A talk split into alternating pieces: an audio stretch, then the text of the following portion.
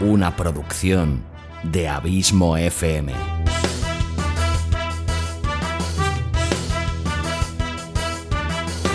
¿Quieres disfrutar de tu tiempo libre escuchando grandes historias, audiolibros y relatos? Un podcast literalmente literario.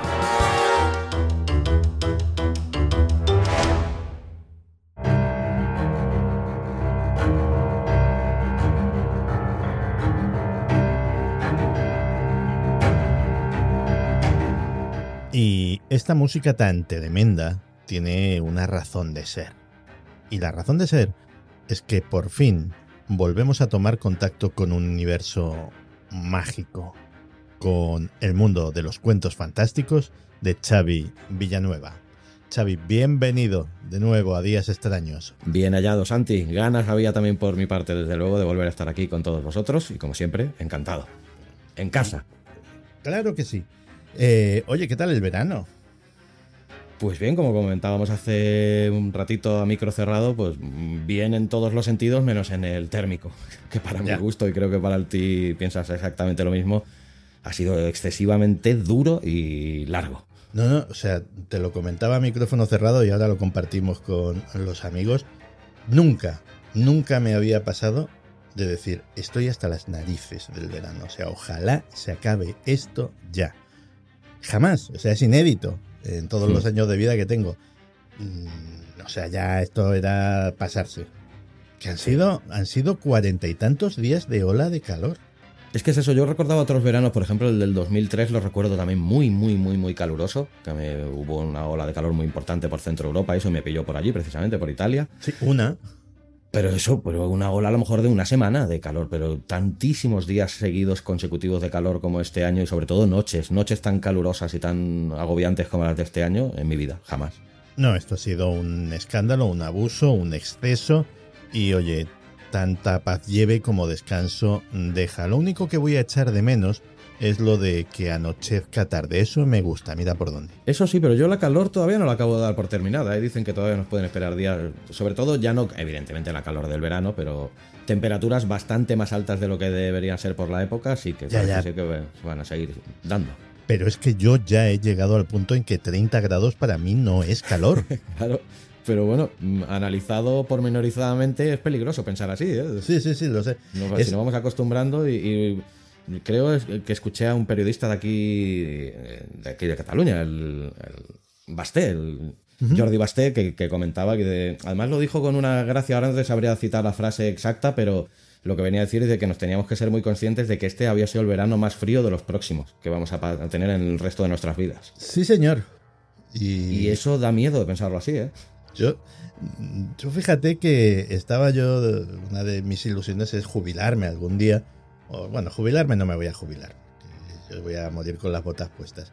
Pero cambiar de residencia en la última etapa de mi vida eh, a, a las Islas Canarias. Si es Y- algo que me habías comentado alguna vez, sí. Y ahora ya uno se empieza a plantear, oye, ¿y Groenlandia así como concepto? Joder, Sí, porque oye, mm, se están poniendo las cosas de tal manera que la temperatura ya puede ser hasta agradable. Sí, sí, sí, no, y bueno, mucho muchedumbre no vas a encontrar, desde luego, en Groenlandia. Vete tú a saber, por esas fechas. cierto, cierto. Fíjate que Donald Trump, que no es, es sabido que no es para nada personaje de mi devoción, Sí, pero, pero lo cortés no quita lo valiente y el tipo pues tiene picardía para los negocios, no me atrevo a llamarlo inteligencia, quiso comprar Groenlandia. Algo había oído, sí, sí, sí. Lo que pasa es que tiene tanto éxito pa- en, en generar nuevas ideas como en luego destrozarlas o, hacer- o hacerlas que, que no duren mucho en el tiempo, ¿no? Ya, pero yo me dije, mira, este no da puntadas sin hilo, así Sí, que eso sí. a lo mejor no es tan mala idea. no se le puede negar alguna buena idea, eso sí. En fin, eh, vamos a lo que vamos y traemos el primer relato de la temporada, ¿no? El primer cuento fantástico.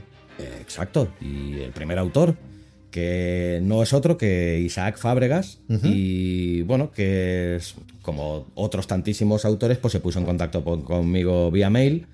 Pero bueno, se manifestó como un seguidor ferviente de Días Extraños y de la sección de cuentos fantásticos en particular. Un tipo de buen Y- gusto. y que lo primero que me manifestó pues la generosidad de, quererme enviar eh, su primer libro publicado, de un libro de relatos y por si tenía bien, pues una vez leído, pues em, hacer alguno de ellos que para él sería un lujo. Y bueno, pues eso tuvo la, amabilidad de enviarme un ejemplar, cosa que a mí yo siempre agradezco muchísimo porque soy, sigo siendo de los defensores del libro en papel. Y nada, pues eso, pues Isaac me envió el, este mes de agosto el, libro que se titula, uy, la memoria se me fa, Queridas Islas. Y es un libro que me ha gustado mucho, la verdad. Y bueno, por hacerte una breve biografía de Isaac, pues nació en Barcelona el 6 de septiembre de 1975 y me comentaba en sus diversos mails pues que desde bien pequeño comenzó su pasión por la literatura, ya que escribía canciones eh, para que luego más tarde acabó, componiendo alguna de ellas, ya que es músico, además de escritor, y es el responsable de, un proyecto que se llama eh, Obliquus, que es un negocio de bisutería sostenible e impresa en 3D que me ha parecido muy interesante, así a priori, la verdad. Pues sí, porque ahora con las impresoras en 3D se hacen verdaderas maravillas. Sí, sí, la verdad que sí, totalmente de acuerdo. Tengo un amigo, de, hecho, que tiene una y no deja y es una muy sencillita y no deja de sorprenderme la capacidad que tienen estos bichos también, ¿eh? Sí, sí. En fin, que está días extraños, amigo, está cambiando todo. Todo cambia, además para ya nosotros que vamos ya camino de abuelo cebolleta, muchas veces acabas sorprendido y, sobrepasado ¿no? por, estas nuevas tecnologías que cada día surgen y que no, te dejan ni respirar, como el que dice. ¿no? Muy bien. Eh, bueno, pues actualmente está trabajando en su primera novela, ya que este que me envió es una antología de relatos cortos. Y además colabora en una revista literaria digital que se llama Capítulo 1, aportando diferentes artículos y relatos cortos. Eh, de Queridas Islas, que es el libro que me envió, es que por eso te quería hacer también un breve impasse, ya que es de una editorial que no conocía y que a mí me ha sorprendido muy gratamente, se llama Ediciones Garoé. Y la, tanto la edición, Santi, me he quedado sorprendidísimo, tanto la edición del libro, el material con el que está hecho, el papel, eh, la tipografía, la fotografía de portada, todo, la verdad es que es de un gusto exquisito y por lo que me ha estado explicando eh, Isaac en los mails que hemos mantenido juntos, pues la verdad que ha quedado encantadísimo con el equipo de ediciones Garoé, tanto con su editora María Yuste como con el resto del equipo, ya que mm, me ha quedado patente y por lo que él dice, acogen y arropan la etapa de edición del libro con muchísimo rigor y con muchísimo esmero y cariño. Y la verdad que creo que es digno de, de resaltar, ya que en nuestra sección literaria, pues una editorial que a día de hoy trabaja con autores de noveles y que les da este trato tan exquisito, pues consideraba que era oportuno decirlo aquí. Por supuesto. Y ahora sí, ¿cómo se titula este relato? Pues el relato se llama Situs Inversus y es un relato ciertamente...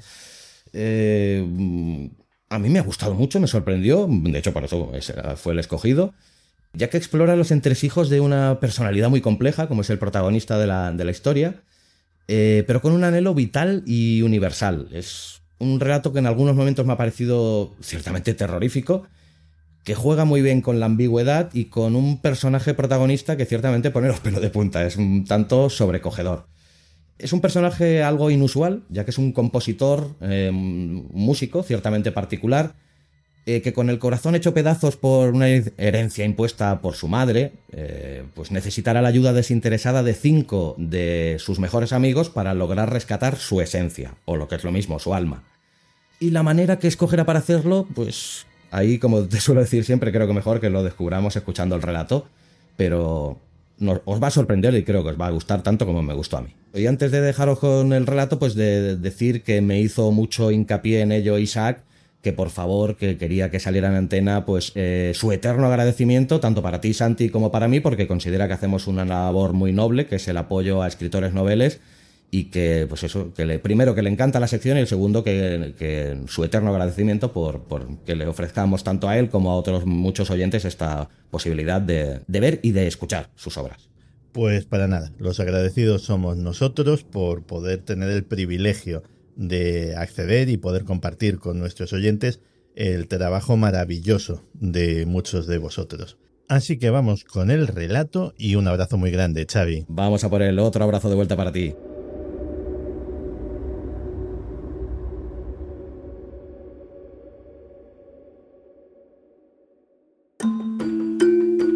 Cuentos fantásticos. Una producción de Abismo FM.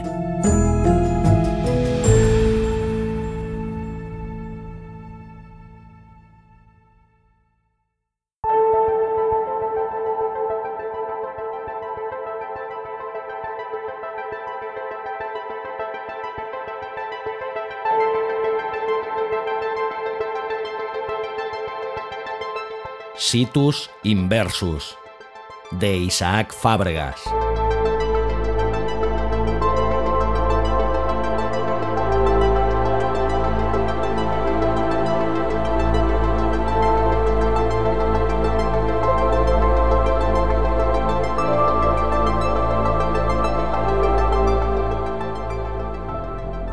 Contuve el aliento y dejé que mi peor verdugo volviera a decidir. No era la primera vez que lo hacía, por lo que me fue sencillo zafarme de mi responsabilidad. Mientras extraía lo que había venido a buscar dentro de la caja torácica, sus labios quedaron salpicados. Limpié de forma meticulosa los restos de sangre que habían empantanado la boca y terminé de guardar cumplidamente los utensilios. Después de apoyar con cuidado la nuca en la cisterna, el hermoso cuerpo de Noruega, que tanto me había obsequiado esa noche, expelió una última fragancia al caerle del escote una de las piedras que, engarzadas al cuello, embellecían aún más la atractiva figura de mi amiga.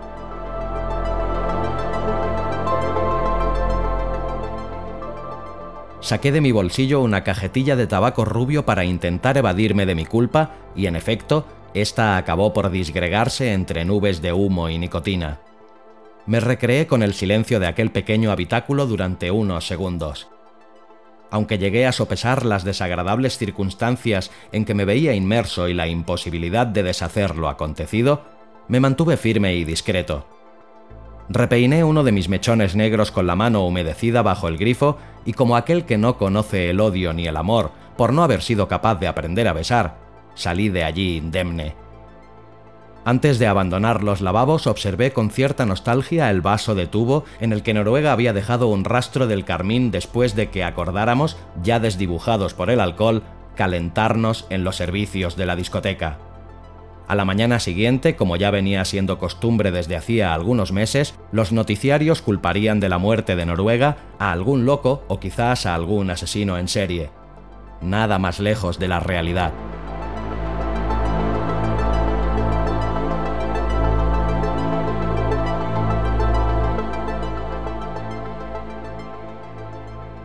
Yo había heredado de mi padre la habilidad para el bisturí, ese preciado pulso de acero que se requiere en un quirófano cuando lo que peligra es la vida del enfermo. Mi padre era un hombre tranquilo y sosegado, desprendía esa aura amable y pausada que acompaña siempre a las personas que han sabido hacer las paces consigo mismas. Sin embargo, mi madre no pudo contagiarme nada que no fuera inseguridad, a lo largo de la vida me castigó con un continuo acoso que acabó por superponerse en todas mis personalidades. Su aliento siempre ha estado presente en mi respiración. Aún fallecida desde hacía años, yo sentía que vigilaba y juzgaba, situada justo detrás de mi pescuezo, todos y cada uno de mis actos.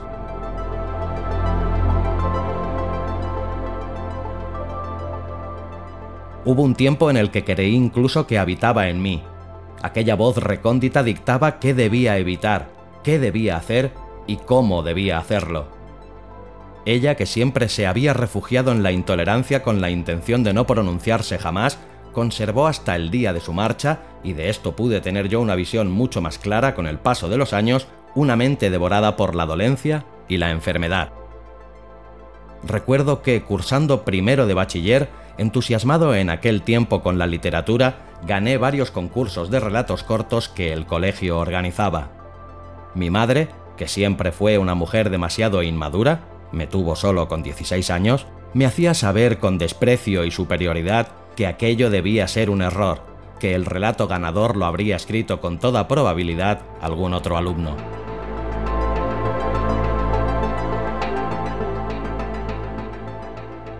Todavía me viene a la cabeza cómo aquella mirada ignoraba el cuaderno mientras en vano le insistía en que el escrito era mío. Ni siquiera quería firmar cuando se lo pedía.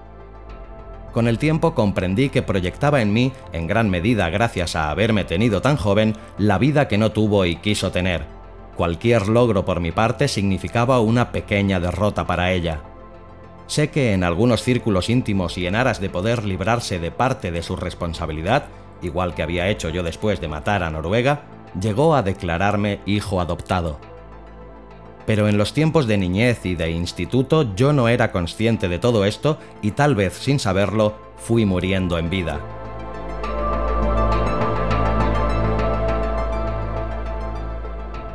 La insania de mi madre acabó minando mi pasión por la escritura. Después de convertirme en una persona frágil e insegura, entregué toda mi adolescencia a los libros de medicina que mi padre conservaba en la biblioteca de casa. No pude evitar que me invadiera un silencio interior de por vida. El torrente de mudez que me oprime es atronador. En realidad no he aceptado jamás este obsequio por parte de mi madre. Esta reyerta, que siempre hierve desde adentro y que me prende, no me permite desarrollar mi actividad. Es una tela de araña imposible de arrancarme. Una especie de espectro que se presenta por sorpresa y que me hace de ventrílocuo. Por cada palabra o pensamiento que quiero expresar, la memoria de mi madre me subyuga. Sobrevuela entonces sobre mi ya dañada identidad un hedor a tizón, a cenizo y malhumorado.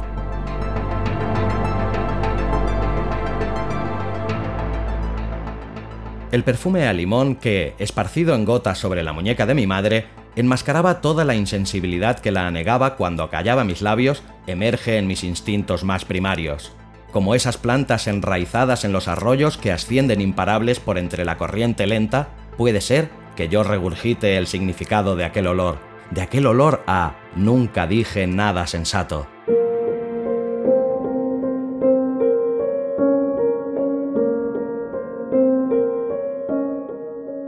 A veces me pregunto por qué la ausencia emocional de mi madre, y me refiero a aquella que ejerció en mis primeros años de vida, no a la que dejó después de morir, no provocó en mí una vía de escape, una alternativa.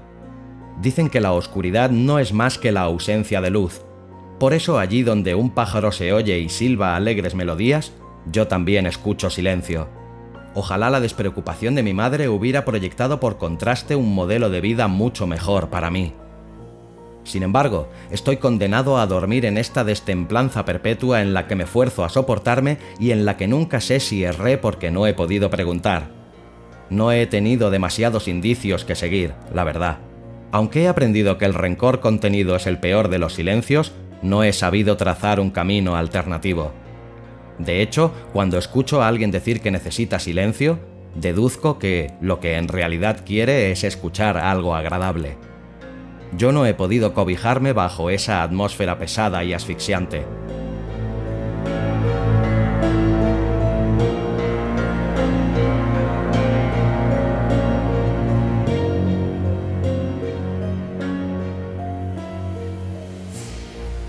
Pude leer la noticia en el periódico del día siguiente después de recogerlo de encima de la alfombrilla, justo en la entrada principal de la habitación. Era un hotel pequeño situado en el centro de una nueva ciudad cualquiera. Después de cada crimen solía mudarme lejos. Me había ejercitado, gracias a la experiencia y reiteración de los hechos, en el difícil arte de rehuir el desamparo ante tanta burbuja autista. Una vez que se descubre uno en ese tipo de infierno, se olvida hasta de vivir. Me empleaba en ello con tesón, con toda la energía que pudiera tener en un único fin. En consecuencia, empecé a asumir por decreto y sin objeción todos y cada uno de los itinerarios o indicaciones que de ello se derivaran. Recuerdo que estuve mucho tiempo perdido, desorientado. Luego, uno ya no recuerda ni el origen ni a sus progenitores. Lo cierto es que ese deseo obsesivo por saberme y tocarme hizo que fuera prescindiendo del ayer.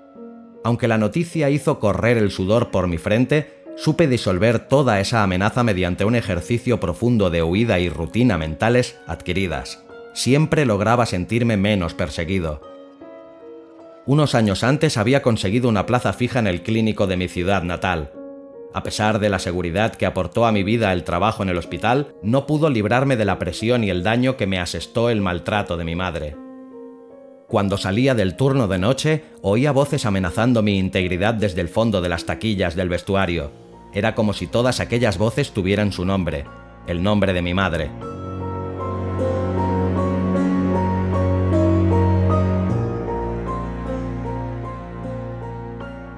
Siempre he echado de menos que en aquel tiempo ya no viviera. Creo que me hubiera ayudado sobremanera a hacerle saber cuánto había empeorado mi estado emocional y cuánto la necesitaba para poder decirle a la cara que se fuera para siempre y se llevara todas aquellas voces de mi cabeza. A veces pienso que si hubiera tenido algún hermano, habría encontrado en él un apoyo fundamental. Habría sido alguien más con quien mi madre repartiera tanto odio Aún con todo ello, y pensándolo ahora con cierta perspectiva, esto hubiera sido imposible. Pues aunque no sé a ciencia cierta qué sentía mi madre al respecto, seguro que ya tuvo bastante con un hijo no deseado.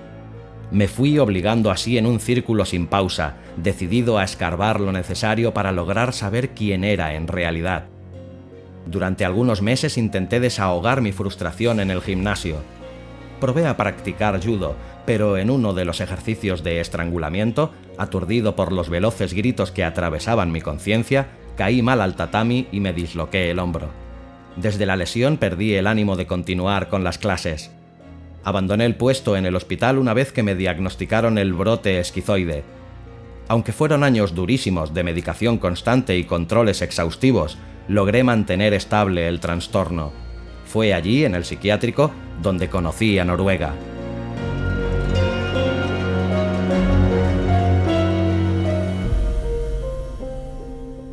Desde afuera no había nada en el edificio que hiciera pensar que allí dentro se trataba a personas con problemas mentales. Recuerdo con cariño a la señora Herminia, siempre atenta y sonriente en el puesto de recepción. Aquella mujer, entrada en carnes y elegante en la vestimenta, era muy sigilosa en los ademanes. Aunque no era demasiado dada a hablar, sabía escuchar sin duda, sabía muy bien cómo debía recibirte. El primer día se limitaba a abrazarte, a tocarte la mano, a agasajarte con sinceridad y hacer de tu ingreso un recibimiento confiado y agradable. En lo suyo era una absoluta experta. En su momento no supe verlo, pero ahora me doy cuenta de lo importante que es, sobre todo para el que ha de ingresar en un lugar de este tipo, que la persona que te reciba por primera vez se muestre amable, afectuosa, sensible.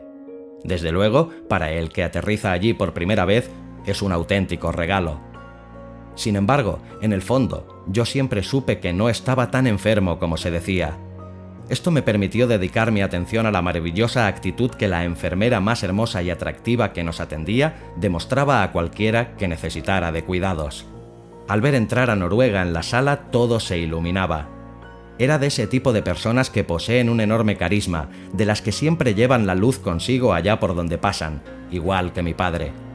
Noruega era rubia, de pelo corto y con un flequillo de medio lado que ocultaba a primera vista unos despampanantes ojazos verdes, con unos carrillos siempre flameantes y una sonrisa reservada aunque palmaria.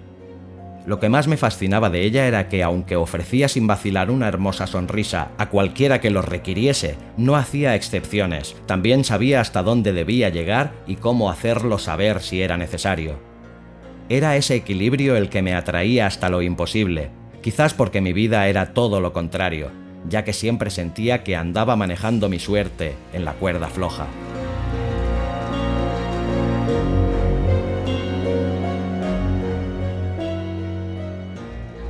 A ver, si no eres capaz de saber cuándo debes tomar la medicación, tampoco sabes si me tocaba a mí o no tirar en la partida, ¿eh?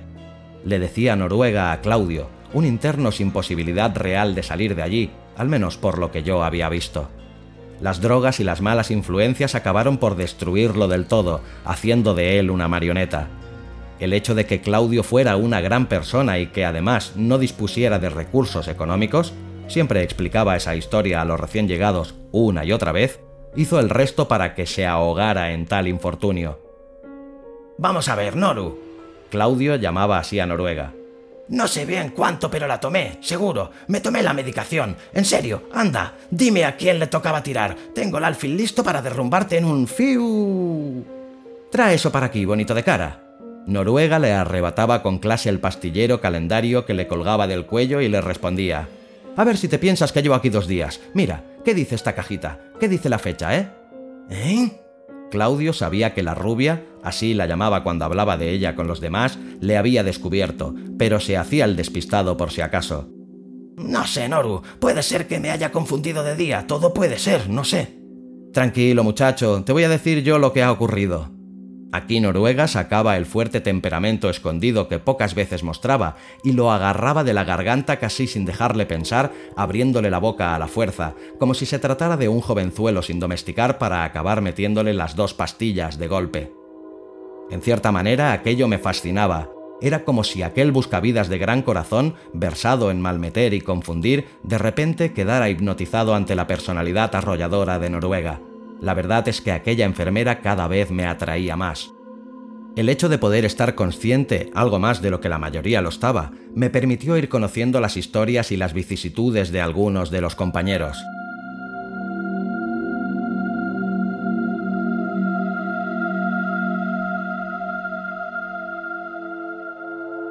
Melquiades, un hombre de mediana edad, fortachón, era un delincuente al que en una de tantas fechorías se le fue la mano y acabó disparando donde no tenía que disparar.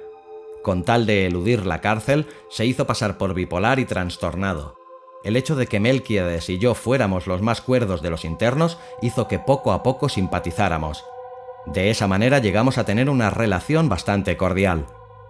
Nunca fuimos a más, pero en el trato mínimo que nos concedíamos intentábamos ser amables y correctos. Así como las paredes externas del recinto eran de un color crema bastante común, el interior estaba repleto de vistosos bosquejos que habían coloreado los internos.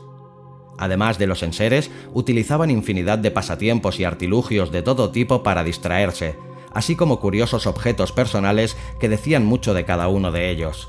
El rosario de Esther, las ruegos la llamaban allí, porque se encomendaba día y noche con ese collar en mano a la Virgen con la esperanza de poder cambiar su situación. O los retratos detallistas y sorprendentes de un artista llamado Josué, que seguía las indicaciones, según decía él, de un ángel de la guarda interior que fuera como fuere, le hacía pintar unos cuadros bellísimos. O la plancha tuneada de mano, llena de adhesivos fluorescentes y pegatinas llamativas de marcas y logotipos, un joven de uno de los barrios más pobres que también padecía brotes esquizofrénicos y que siempre se obsesionaba con planchar las camisas y las camisetas del resto con una precisión e insistencia fuera de lo normal. Le encantaba ver cómo los compañeros vestían las prendas y presumían de ellas. Si bien el interior del psiquiátrico era algo angustioso, un enorme espejo que reflejaba los aspectos más privados de cada uno de nosotros, los jardines que rodeaban el edificio eran un soplo de aire fresco, muy cuidados, grandes y espaciosos, siempre estaban bien tupidos. En esas escapadas a los jardines fui intimando con ella. Sé que, en cierto modo, el poder charlar conmigo de todo lo que no concernía a los medicamentos, salud y tratamientos atrajo a Noruega a querer verse conmigo en el exterior. Fuimos acercando posturas y entablamos una sincera amistad.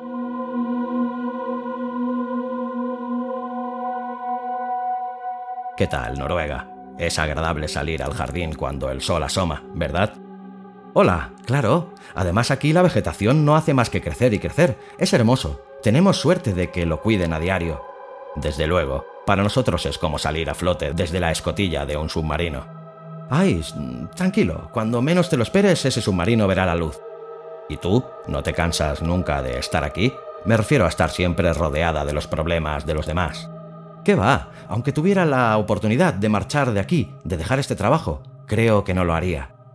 Imagino que es vocacional. Yo no creo que pudiera ceder tanto tiempo a los demás.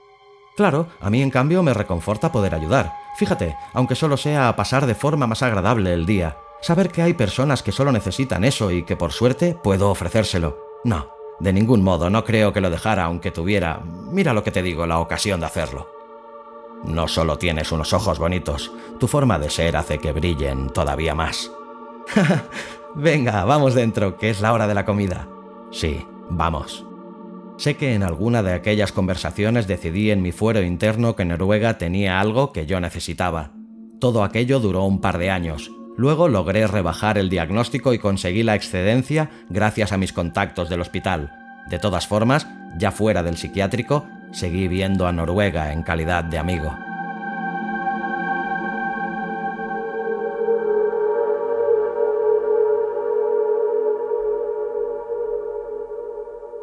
Aunque ya no podía ejercer de manera oficial la profesión, sí practicaba en privado operaciones de cirugía plástica, sobre todo rinoplastias e implantes de pecho. Disfrutaba de un buen nivel económico. Durante el último año había corrompido el alma de cinco de mis mejores amigos. Salvaguardaba en el frigorífico el arsenal de carne necesario para diseñar el corazón que verdaderamente merecía. Conservaba en perfecto estado cada una de las partes que hurté de los distintos cuerpos, las cinco mejores personas que había conocido en vida. Gracias a la última muerte que necesité, la de Noruega, y a que mantuve intactos los nervios y las arterias, poseía el corazón perfecto. Fue un trabajo arduo y laborioso, pero que con la necesaria dedicación y el tiempo suficiente fue cobrando la identidad imprescindible.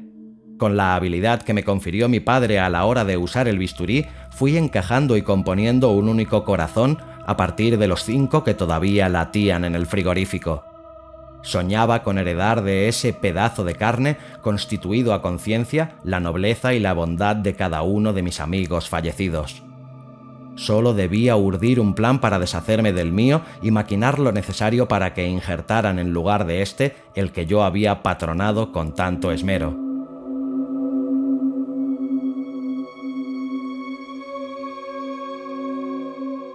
Acabé de arreglar la maleta y salí de la habitación. En la mesita donde terminaba aquella inmensa escalera de caracol dormía el recepcionista, que me vería por última vez. Bajé silencioso, aunque no tenía motivos para ello, y deposité en ella dos billetes de 20.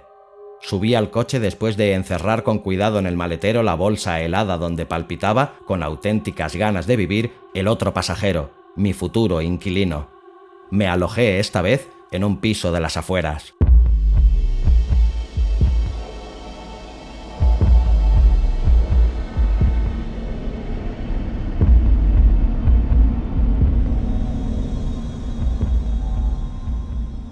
Permanecí camuflado en aquel inmueble durante casi seis meses. Dejé de tratar a mis pacientes. Demasiado afligido por mi denigrante personalidad, me vi inmerso con total dedicación en un único propósito, la pertinaz obstinación de no querer sentirme extraño conmigo mismo nunca más y lograr descubrir quién era en realidad. Llegué a perder 30 kilos. Antes de que el dispositivo de urgencias médicas llegara a casa, presionaba con una fuerza calibrada las arterias carótidas internas, tal y como había aprendido en alguna técnica de estrangulamiento Shimewaza en el gimnasio, restringiendo así el aporte de fluido sanguíneo al cerebro y provocándome con ello grados de semi-inconsciencia. Los médicos diagnosticaban infartos de miocardio. No era de extrañar que alguien como yo, sumido en un aspecto depresivo y solitario, viviendo en aquel apartamento en el que permitía que la basura se acumulara en el patio interior, sufriera continuos e importantes ataques de pánico que más tarde daban lugar a amagos coronarios. Todo iba saliendo según lo esperado. Así lo hice saber a mi psiquiatra, y en todos los ingresos, cuatro a lo largo de esos seis meses, en los que se confirmaría por fin lo evidente. Mi corazón era defectuoso.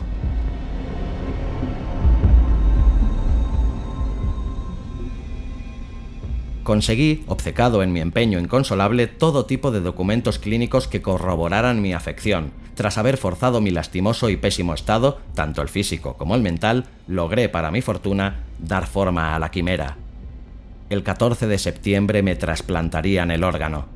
Solo quedaba seguir cuidando mi desastrosa salud durante un mes y medio más, en el que, eso sí, la fiebre y el delirio tomarían mi ser. Resistí,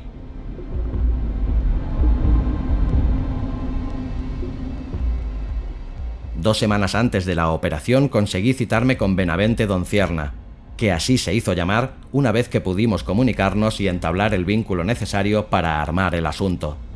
Contacté con este mercenario a través de un conocido que en el pasado mantuvo alguna relación con Melquíades, el delincuente del psiquiátrico. Parece ser que el tal Doncierna ya había prestado sus truculentos servicios para una cuestión de herencias.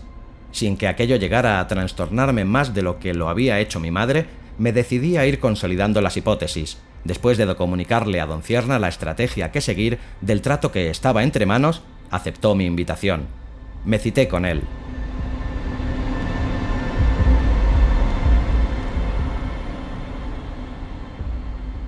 Era media tarde y había preparado algo de café. Sonó el timbre y observé tras el cortinaje que separaba aquel inmueble del exterior un rostro huraño y algo disgustado, en el que por algún motivo me vi reflejado. Le hice pasar. Buenas tardes. ¿Le fue difícil llegar? En absoluto. Entre, por favor. ¿Le apetece café? Mejor explíqueme directamente.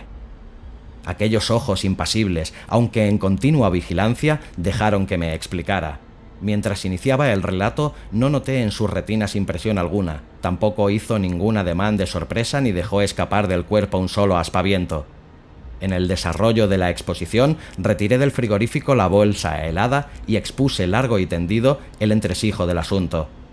Puse en conocimiento el botín y fue entonces al revelar la cifra de más de seis ceros cuando noté brillar los dos tentáculos oculares y vidriosos. Una vez que todo quedó claro, guardó en la gabardina con diligencia y discreción la cantidad acordada como anticipo. Al cerrar la puerta del apartamento a través del cortinaje, volví a advertir en aquel caminar el aire reservado y de confidencialidad en el que por alguna extraña razón seguía reconociendo parte de mi personalidad.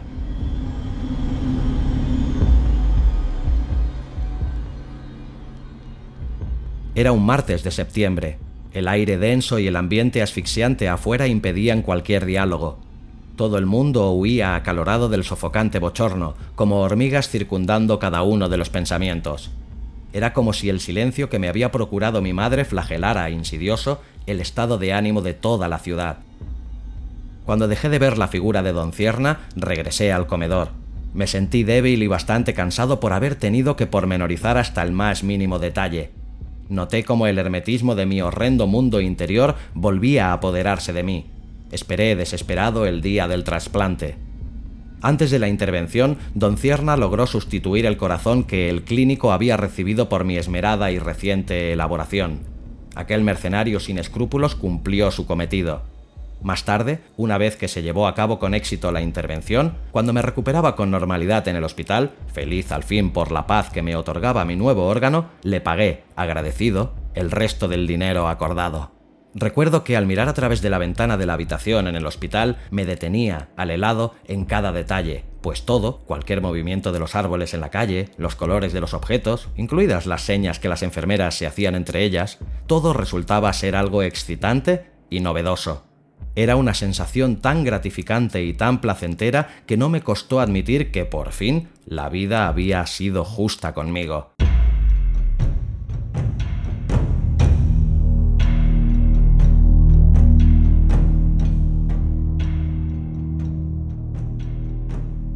Durante los siguientes días aquella centelleante incorporación desplegó continuo, de un modo natural y espontáneo, las respuestas, los actos y las emociones que yo tanto había anhelado y había perseguido en todos mis benefactores, las mejores personas que había conocido en vida. Sin embargo, todo ese comportamiento heredado que mi corazón renovado empezaba a articular con soltura y atrevimiento me condujo por algún que otro derrotero que yo no había previsto ni imaginado. Cuando en las noticias se enumeraba la lista de fallecidos y las pocas posibilidades que la policía tenía de detener al autor de los asesinatos y poder esclarecer así el caso, una cerrazón interna precedía a un pinchazo agudo que traspasaba mi flamante y actual ocupante. Se diría que aquello no me estaba agujereando el alma. Llegaba ese aguijonazo hasta lo más hondo de donde yo sentía que se alojaba físicamente el órgano trasplantado, no sabría explicar cómo, pero esa perforación, puede ser, abría en mí un vacío inmenso. Después, solo escuchaba el silencio de un desierto.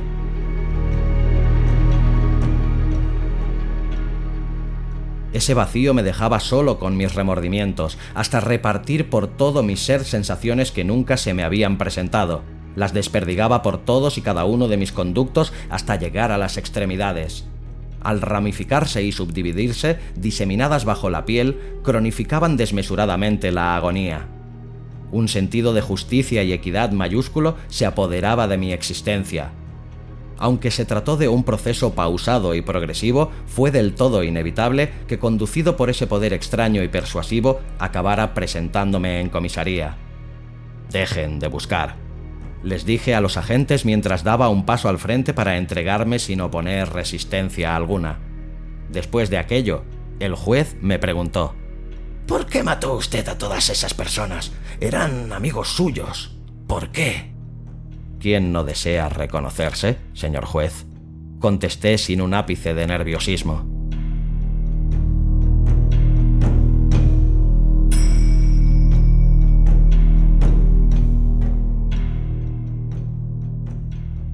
En el mes de octubre aparecía la siguiente noticia en el apartado de sucesos. Se ha hallado el cadáver del reciente juzgado compositor de corazones. Hacía un par de semanas que se le había trasplantado un corazón que, según pesquisas policiales, él mismo reconstruyó a partir de los restos de corazones de sus seres más allegados. Él los mató.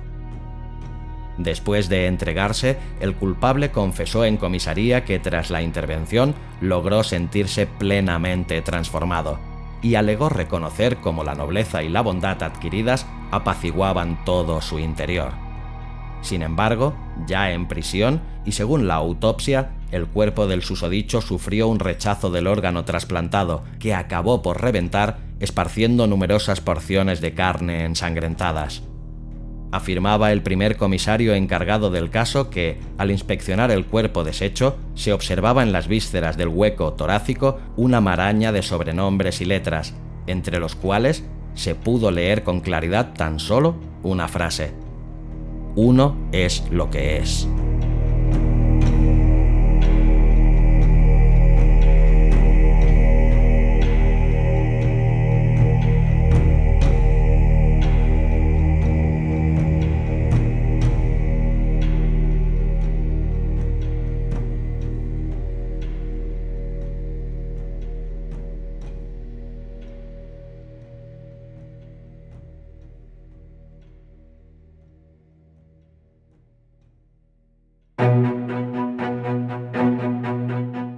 Disfruta de las colecciones de audiorelatos premium de Abismo FM.